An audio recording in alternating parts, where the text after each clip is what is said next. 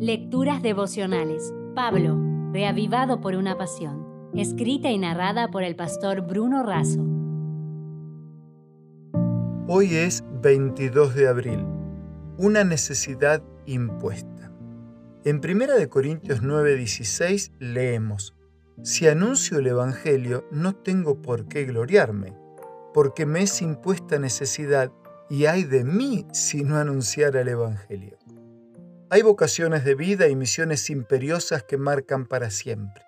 Pablo puede renunciar a su nombre Saulo, a sus derechos de apóstol, a ser sostenido por la iglesia, a su sangre judía, a su ciudadanía romana, a su preparación en la Universidad de Gamaliel y a comer por varios días.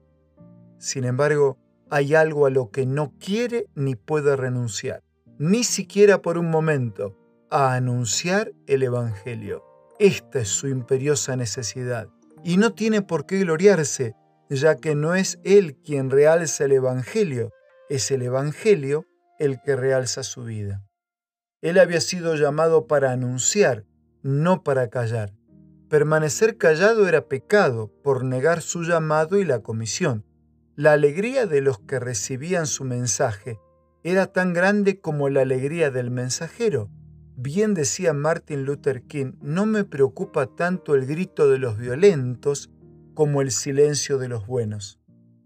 En los comienzos de la obra en Chile las dificultades fueron tremendas. No era fácil ir de lugar en lugar. Los pioneros se consumían por el Evangelio. Así el pastor Víctor Toman recorría a caballo largas distancias llevando la bendita esperanza. Visitaba a los nuevos creyentes, fortalecía su fe y su compromiso misionero, y llevaba los diezmos y las ofrendas que la generosidad y la fidelidad de los hermanos entregaban para el crecimiento de la iglesia y la misión. Cierta noche fría de 1905, galopaba por bosques de pino iluminados solo por la luz de la luna.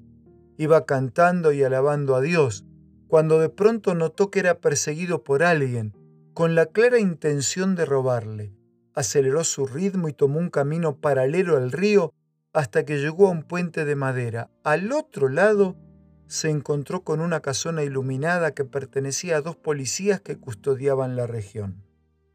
¿Cómo llegó hasta aquí? le preguntaron. Crucé el puente de madera, respondió el pastor. Imposible. Aquí no hay ningún puente, contestaron los policías. Jesús, el camino, la verdad y la vida, construyó un puente en forma de cruz para salvarnos. De este lado del río una banda de tentaciones y peligros nos seducen y lastiman. Del otro lado del río una gran mansión llena de luz y vida nos aguarda.